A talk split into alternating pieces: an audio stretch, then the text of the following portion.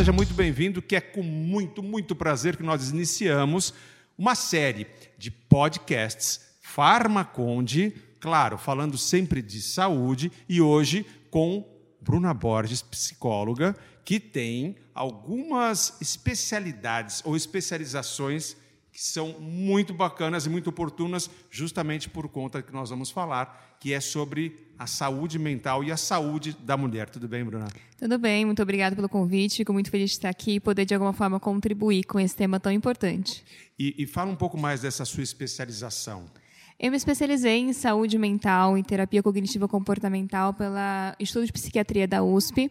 E nela a gente pôde ver um pouco mais sobre também a saúde da mulher e foi algo que sempre foi do meu interesse, tanto que eu estudei bastante sobre isso ao longo da minha trajetória, porque eu sempre via, né, até inclusive minha mãe, numa carreira muito grande, o quanto é difícil exercer tantos papéis e o quanto o mercado de trabalho é desafiador para a mulher também. Esse encontro com a Bruna é exatamente tão oportuno, repetindo, por conta desse mês é, das mulheres, que é uma grande injustiça. Todo dia é o dia da mulher. Sim, vocês merecem e nós é que temos que ficar observando para tentar aprender em geral. É a minha opinião sincera, uhum. embora eu ainda confesse algum tipo de machismo estrutural, porque existe, né? Sim, e como, né? O bom, pelo menos, é já, já, já mentir, né? Porque isso já ajuda bem a gente a lidar com isso depois. Mas no, você tem um TCC, né, o, o trabalho uhum. de conclusão de curso, que é muito interessante. Aí, voltando Sim. ainda lá para o seu ambiente acadêmico, que ele é relacionado a quê? A como a mulher lidava né, com o mercado de trabalho e também a construção de uma família. Então, eu fiz pesquisa aqui em São José com mais de 300 mulheres que estavam desde o início de um casamento ao primeiro filho e exercia alguma profissão né, é, remunerada. E a gente foi, foi investigar nesse TCC o que, que mais dificultava essa mulher, se era o trabalho, se era a família, para que ela tivesse uma boa saúde psicológica, emocional. E a gente foi vendo que a família dificultava muito para que ela exercesse a função dela no mercado de trabalho porque ela tinha um desgaste muito grande ali no cuidado com o filho, no cuidado com a casa, no cuidado com o marido, com a família de modo geral, que não é só o filho, tem pais e tudo mais, e isso acabava dificultando muitas vezes dela exercer o que ela considerava como um bom trabalho.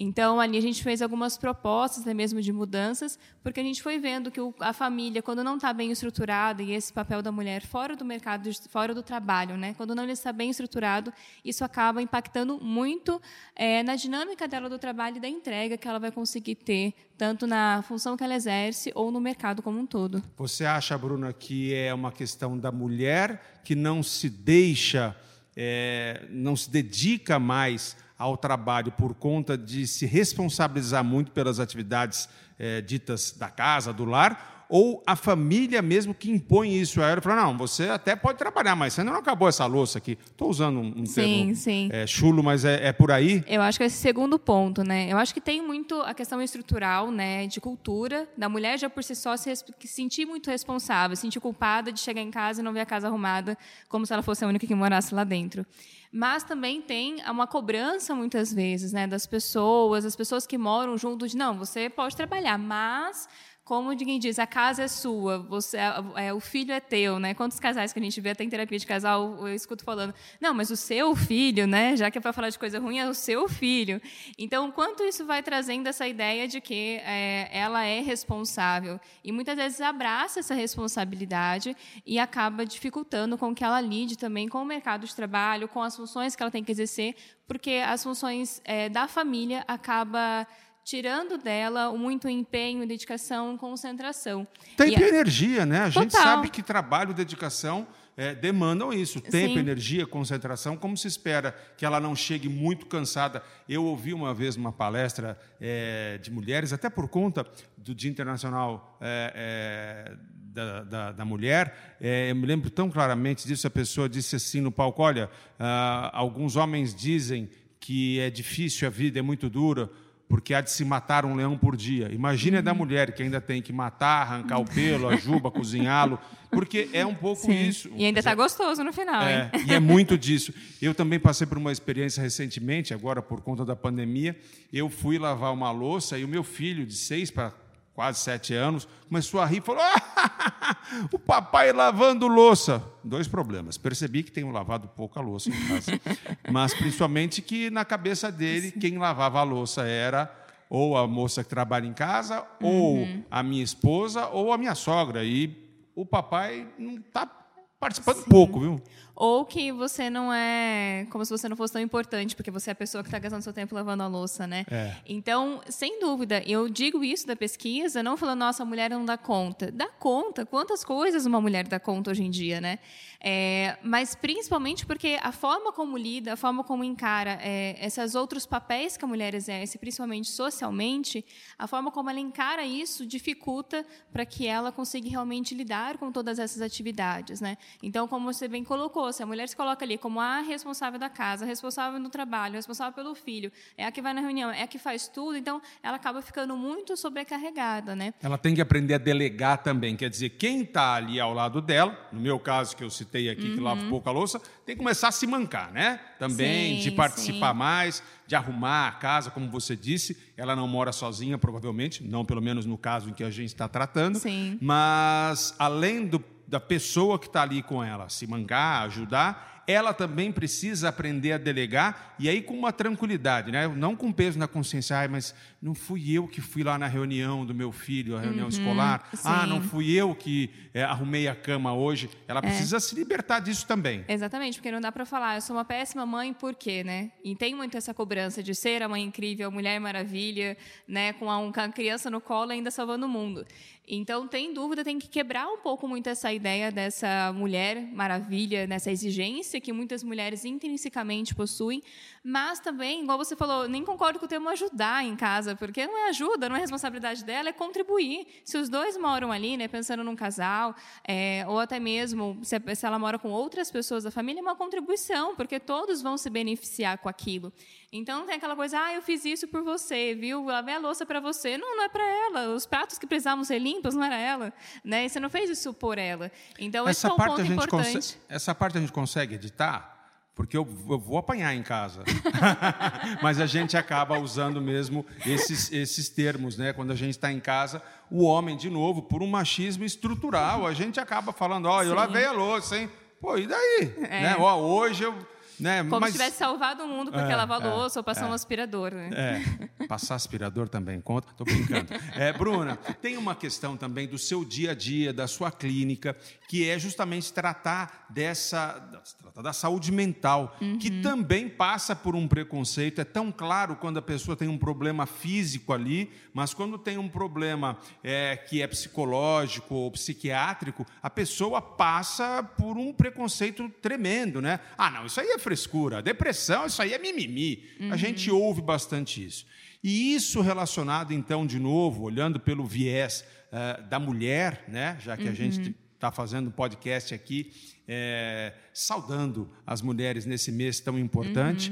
Uhum. como é essa relação? Como é essa mulher? Quais são as maiores queixas que você recebe dessa mulher moderna uhum. que tem esse acúmulo de funções uh, no dia a dia?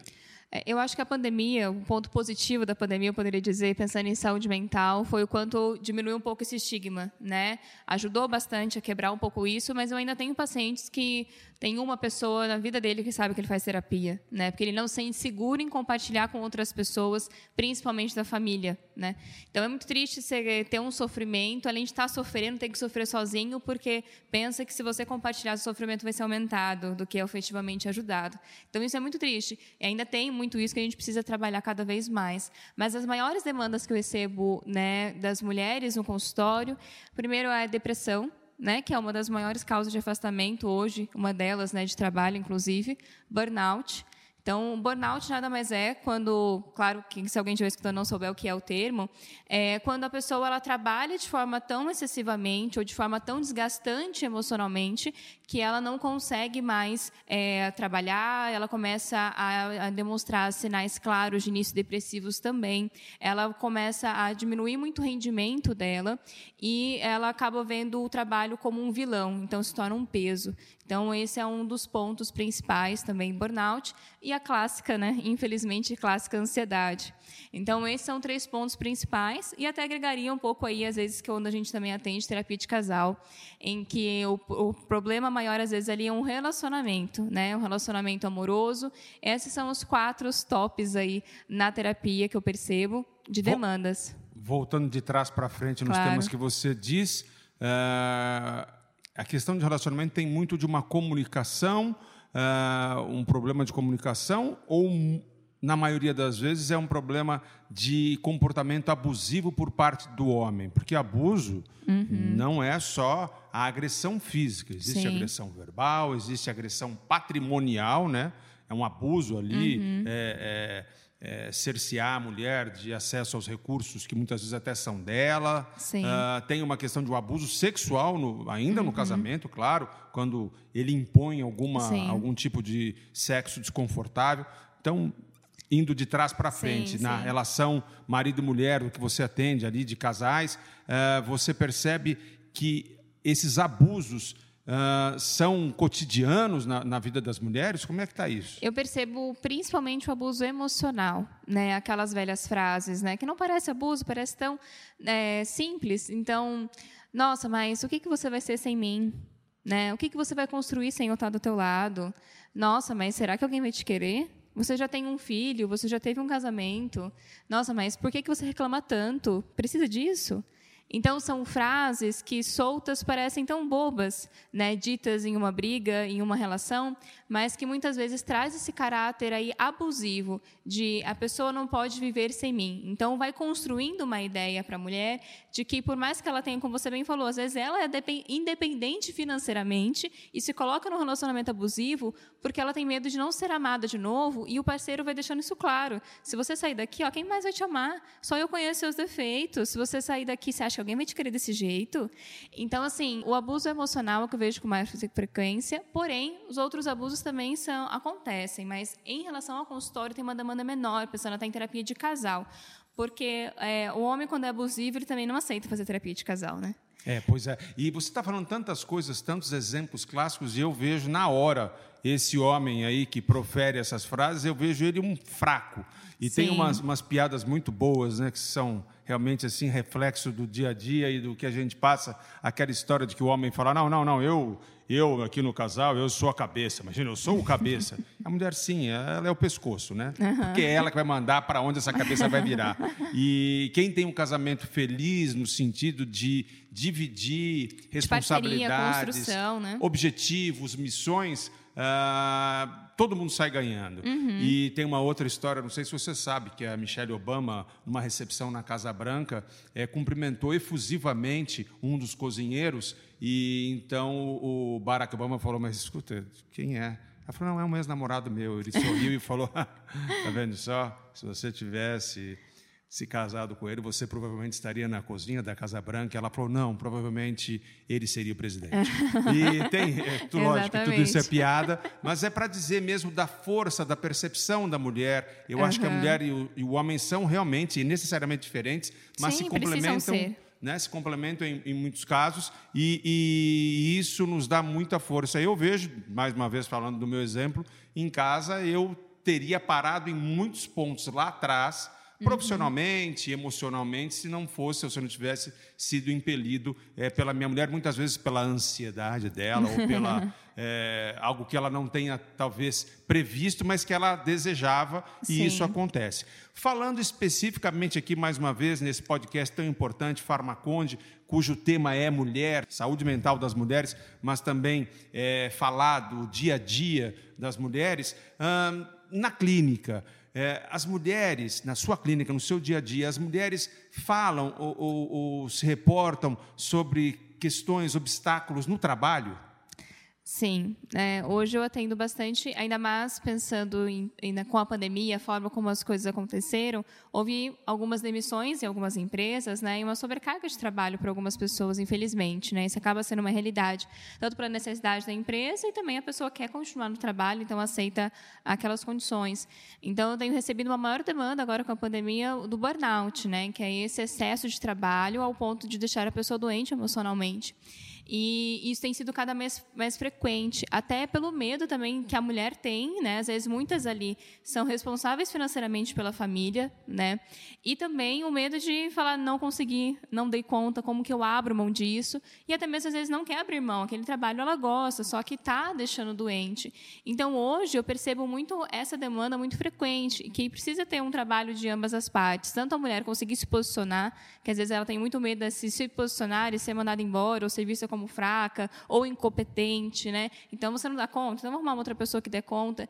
E também da, das empresas, né? Cada vez mais conseguirem perceber a necessidade dos funcionários, né? Fico feliz de estar aqui hoje aqui com a Farmaconde de perceber essa necessidade, a gente está trazendo isso, falando sobre isso, porque realmente, senão você simplesmente vai sugando aquele funcionário e chega uma hora que não tem mais o que dar, né? Bruna, pelo que eu entendi, a gente hoje está aqui alongando um pouco o tema é, da mulher no mercado de trabalho, porque naturalmente, acho que até por uma questão estrutural, uhum. de preconceito estrutural, a gente pensa sobre a desigualdade de salário, a gente, a gente pensa sobre a desigualdade é, no respeito àquela profissional, e você está falando ainda de outros problemas que são enfrentados pela mulher, como esse mito da Mulher Maravilha, de que, bom, você vai ter que também na empresa é, não mostrar a sua fragilidade, como qualquer funcionário, uhum. independentemente de gênero, mostra. Você vai ter que ser é, é isso, entendi certo. A gente está alongando ainda esse problema. Sim, que eu acho que é um ponto importante, porque é, até mesmo a forma como a mulher exerce as funções dela, ela quer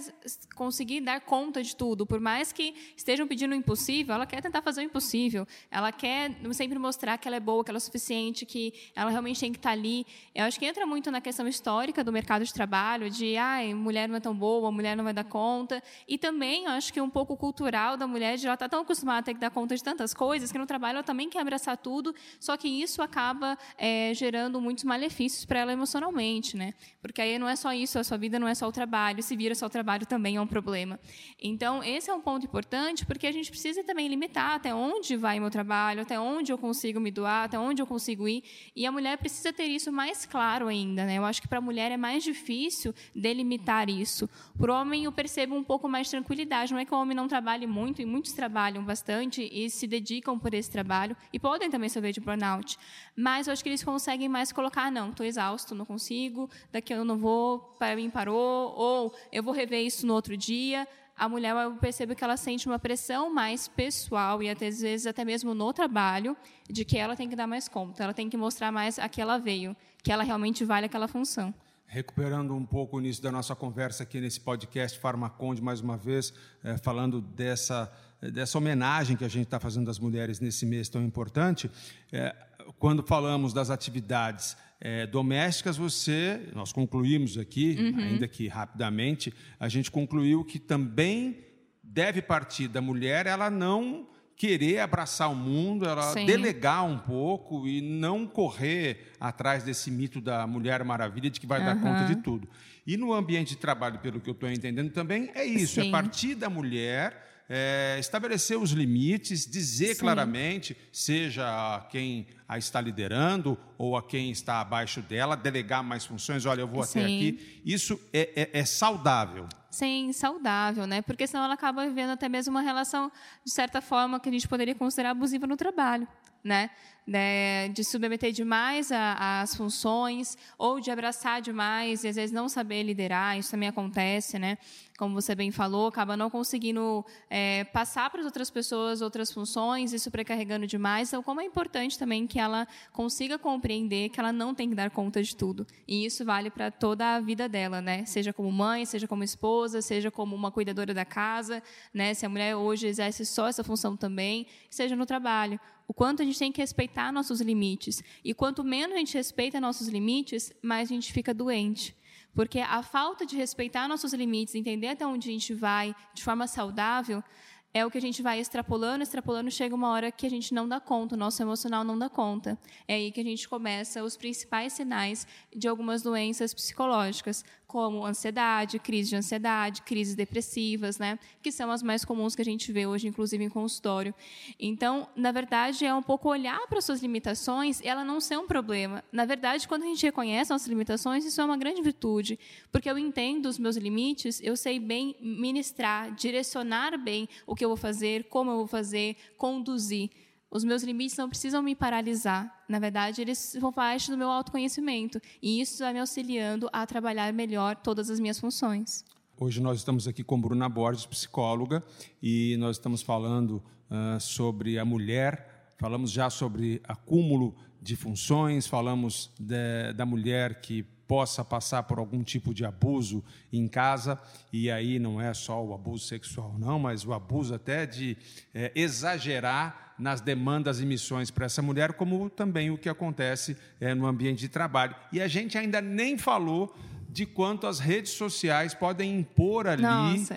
algum tipo de, de padrão de beleza, de magreza, Sim. tudo mais, porque além de trabalhar, de Opa. cuidar da casa, dos filhos, a mulher ainda é, precisa ser a mais gata, estar magra, bem vestida, no peso certo, se possível ainda uhum. com aquele corpão isso tudo também afeta demais, né? Não, demais, né? Porque além de é, muitas né, serem mães, cuidar de uma casa, estar disposta e disponível para o marido, ter um trabalho, ainda precisa ir à academia e fazer uma dieta, né? Como que cabe isso em 24 horas? Eu não conheço uma mulher que já chegou e falou para mim, nossa, precisa emagrecer nem que sejam 5 quilos, né? Então, a relação dessa... É bem o que a gente também falava, né? Nesse ter que estar tão perfeita, né? Essa idealização da mulher perfeita que a gente via anos 80, tinha a revistinha, não sei se você já viu, antigamente tinha uma revista. Eu sou muito novo. Ai, desculpa, a minha idade aqui, estou entregando. É, de como que a mulher precisava se comportar quando o marido chegasse em casa, né? Então tinha uma revista básica que era entregue às mulheres. Então você tem que estar bonita, de salto, com o jantar pronto, perguntar apenas do dia dele, só deixar ele falar. E, aí, e a ideia também, como a gente dizia agora, do estar bonita, arrumada, sempre bem. E o quanto isso é cobrado, as redes sociais cobram cada vez mais isso, né? De, nossa, você tem que estar com aquele corpo perfeito, com tudo em cima, você acabou de ter um filho, daqui um mês não pode mais ter barriga. E é uma cobrança muito grande. E que eu fico mais triste é que eu vejo muitas vezes essa cobrança acaba acontecendo entre as mulheres, não necessariamente dos homens. E aí é um ponto que foge fora da curva, porque a mulher se sente muito julgada e muitas vezes é a primeira a julgar. E isso é muito triste, porque ela não parece que dói demais para uma mulher, estava dizendo isso com uma amiga minha hoje. Dói demais parece uma mulher ver uma melhor que ela. Nossa, então se ela está melhor, então, nossa, o sapato dela é cheio. Ai, se ela tá bonita, Marco, cabelo arrumado, o sapato dela é feio. Não, As mulheres têm isso mesmo? Você acha que é uma questão de gênero? É mesmo? Eu acho que é uma São questão... mais competitivas nesse Competitivas de, da questão de quem é uma mulher melhor, parece. E isso eu acho que acaba acontecendo bastante. E isso em todos os meios, né? Entre amigas, até mesmo dentro do, do trabalho. E muitas vezes uma acaba não gostando da outra por coisas tão simples. Mas é uma cobrança que ela já tem e ela joga essa cobrança para o outro, né? Tem uma coisa bacana que eu já li em algum lugar, agora não vou vou lembrar onde, que diz: não compare os seus bastidores com o palco de ninguém. Sim. E o palco, né, que são as redes sociais, ninguém vai colocar lá os perrengues. Cada ah, um não. quer colocar aquilo de mais bonito, uhum, mais bacana, com uma uhum. foto muito bem cortada e editada, a fim de mostrar só o que está bem. E às vezes é por trás a pessoa está muito chateada com problemas ainda maiores do que os seus. Sim, é igual é, rede social, é igual catálogo de revista. Ninguém vê os bastidores, as câmeras, tudo a produção que teve de horas antes, só vê aquele clique, aquele momento, né? Então é, é muito complicado se basear numa vida disso, né? E a autoimagem da mulher é muito prejudicada nesse ponto, nessa comparação, né?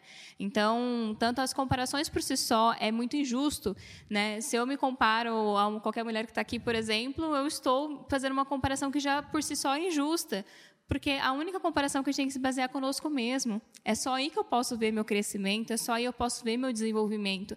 Se eu me comparo com qualquer outra pessoa, né, desde Zelen Bündchen a qualquer outra mulher que eu encontre na rua, não vai ser uma comparação saudável. Porque são pessoas diferentes, com pessoas diferentes, que bom que elas têm características diferentes. E isso é uma coisa muito importante. Às vezes eu recebo pais que falam, não, mas eu amo igual meus filhos. Eu falo, então, peraí, que você já começou errado? Porque se eles são pessoas diferentes, eles têm necessidades emocionais totalmente diferentes, não tem como comparar. Não dá para a gente querer amar todo mundo igual, porque são pessoas diferentes. E a começar de nós. Não tem como a gente basear que, para eu ser bom, para eu gostar de mim, para eu me amar, eu vou ter que seguir um pré-requisito. Se eu não estou olhando para mim mesmo, e sim para o que uma sociedade impõe, porque uma rede social social impõe, porque uma blogueira impõe, né? Agora é difícil quem conta lá, né? As edições das fotos que faz, quem mostra isso, aí é o mais difícil, né? E você sabe que você falou da Gisele Bündchen, eu mesmo tenho evitado me comparar com Tom Brady, o marido dela, porque eu acho uma covardia. Ele mesmo, se soubesse um pouco da minha vida, choraria. Até em português ele falaria, se lamentaria, porque ele sabe um pouco chorar e tal, mas a gente deixa isso para lá.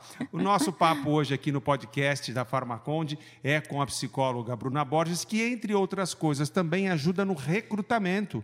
Né? É, há empresas que pedem a você um auxílio no recrutamento. E aí uhum. a gente tem que falar também sobre aquilo que você imagina que seja, ou aquilo que você perceba que seja bom para essa mulher que está buscando uma recolocação ou uma colocação no mercado, é, como ela, o que ela pode trazer, é, o que é benéfico para ela já no início de relação com as empresas. É, eu acho que depende muito de cada recrutamento, como ele acontece, né? Mas acho que o importante sempre é não ir com vergonha da sua história. Parece que algumas ficam com vergonha, até que elas querem principalmente uma recolocação no mercado. É, então, chega até sem graça, falar, ah, então é que eu parei minha vida para ter meu filho, né? Não, mas eu estou voltando, vem uma culpa, não, mas eu estou voltando, deixa eu te garantir que eu sou boa. Não, se colocar ali, a sua história não é uma vergonha, a sua história é, é a verdade, é o que você viveu, não tem nenhum problema. Ou até mesmo, não, que eu saí de um trabalho porque não tinha um ambiente ambiente legal. Isso não é um problema. Você não precisa trazer necessariamente né, o que aconteceu. Os fatos. Os fatos em si, né? E qualquer coisa do tipo. Mas se posicionar. Às vezes, eh, quando a gente vai fazer um recrutamento, as mulheres se colocam muito mais inseguras né, na postura, na forma de falar, na forma de conversar, na forma até mesmo de se posicionar, até na vestimenta eu percebo isso muito, dependendo de, é claro, isso varia de forma cargos, né, que a gente vai colocando, mas às vezes se coloca ali que parece que ela está pedindo para sair dali, sabe? Não fica coada num canto, com medo dessa exposição, com medo de se posicionar por tudo que a gente já falou, né? O julgamento, ou de uma outra mulher chegar e a julgar ela e falar, não, você não está fazendo bem. Ela já te julga, se julga muito por não estar empregada. Então, o quanto é importante ela estar tá ali sem medo da história de vida dela, sem colocar ali o que tem acontecido e de não se colocar menor para aquele recrutamento. O quanto ela tem coisas a oferecer e ela precisa focar quando ela for qualquer pessoa, né? Mas pensando principalmente nas mulheres que a gente está falando hoje, quando você for fazer parte de um recrutamento e seleção, tenha claro quais que são é, a, as suas vantagens, quais que são as suas partes boas daquilo do, do teu trabalho, da forma como você atua, da forma como você faça. Todos temos que saber vender nosso peixe, né? E quando você chega ali já com cara de que está tão inseguro, você fala, nossa, mas se a pessoa está insegura para se apresentar, imagina para coordenar isso aqui, imagina para liderar isso aqui, como que fica, né? Então, como é importante essa postura inicial ser bem colocada. E a mulher também passa por um outro preconceito é, nesse momento. Eu recentemente recebi um pedido de uma amiga minha, que é modelo, uma mulher linda, é também é, modelo, mas uhum. tem uma formação em jornalismo, atuou em tantas coisas na TV e ela está uhum. querendo se recolocar e mandou para mim para que eu pedisse para um amigo e eu fiz isso, fiz a, a conexão e ela falou para mim: Nossa, mas ele vai ver as minhas fotos, eu estou de biquíni. Uhum.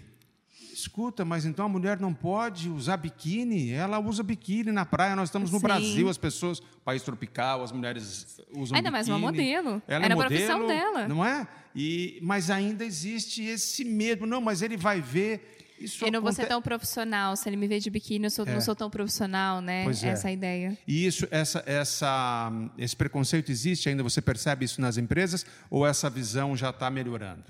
Eu acho que está melhorando, né? Se a gente for passar uma comparação de uns 5 a 10 anos atrás, acho que melhorou bem, mas ainda existe, né? Entra naquilo que a gente comentou. É, tem os tópicos que a mulher tem que preencher para considerar ser boa ou ser profissional. Então, isso vale, inclusive, para as roupas, como se veste e tudo mais. É, e, e alguns pontos, claro, uma, uma boa vestimenta auxilia de ter uma boa primeira impressão. Mas não significa que a pessoa é melhor ou pior por conta disso, né? Então é esse olhar. E, e, a mulher tem mais, é como você disse, a primeira coisa que ela pensou não foi, nossa, que legal, você conseguiu, você mandou para ele, foi não. vou ser julgada, não vou ser bem vista, nossa, vai falar mal de mim, talvez ele feche minhas portas. Então, esse medo muito grande que a mulher tem do julgamento é tão frequente e é uma coisa que a gente sofre muito. Bruna Borges, psicóloga, com vasta experiência clínica que tem aqui nos ajudado a perceber tantas coisas. Quando digo nos ajudado, Bruna, é porque eu tinha programado começar esse podcast hoje perguntando a você, afinal de contas, o que é o tal do empoderamento. Uhum. E acho que a gente falou ao longo de toda essa conversa exatamente que é a uhum. busca pela equidade, para que a mulher não se julgue e não ache que ser empoderada é ser uma super-heroína. Entendi sim. corretamente? Sim, sim. Ser empoderada significa conseguir lidar bem com as suas questões emocionais e com suas relações. Acho que não tem empoderamento melhor que esse, de ter uma habilidade em lidar consigo mesma, né? Não é ser melhor que outras. Eu, eu acho muito triste que a gente tem visto até saído na mídia por conta é, de coisas que têm passado, do quanto usar esses termos de empoderamento às vezes tem sido colocado até de forma negativa, de mulher querendo estar, não, porque eu sou empoderada e você não é. Não, mas espera aí, não é essa a ideia. A questão é, é muito mais o conseguir se posicionar, lidar com as suas questões, estar ali na sua presença, na forma de se colocar, não ter medo das suas fragilidades, não ter medo das suas dificuldades, mas sim conseguir ministrar elas muito bem e, se não, conseguir procurar ajuda sem nenhum problema. Que bacana. A gente falou também sobre procurar ajuda em sim. casa, né? que não é ajuda, mas é dividir tarefa. Exatamente. Né? Isso aprendi mais uma com você. É fazer e respeitar os seus limites, ter clareza dos seus limites no trabalho, uhum. aceitar a sua história, fazer isso de maneira bastante clara e entender que se ela não está pronta naquele momento para aquela missão, ela tem poder sim para reagir ou lidar com aquilo de tal uhum. maneira que ela evolua e consiga o que ela espera eu adorei, foi ótimo, entendi direitinho. Sem dúvida, e o nome, resumidamente, disso é o processo de autoconhecimento, que a gente precisa de mais esse processo, se conhecer, é, entender bem como você é, como que é teu funcionamento, suas prioridades, e não se basear pelas necessidades dos outros, pelo que os outros esperam, e sim por você mesmo. Que bom. Obrigado, obrigado Obrigada por esse... a você por esse espaço e por esse momento tão gostoso. O prazer é todo nosso. Bate-papo, podcast aqui na Farmaconde hoje com Bruna Borges, psicóloga, que foi aqui incrível. Obrigado. Obrigada valeu. a você.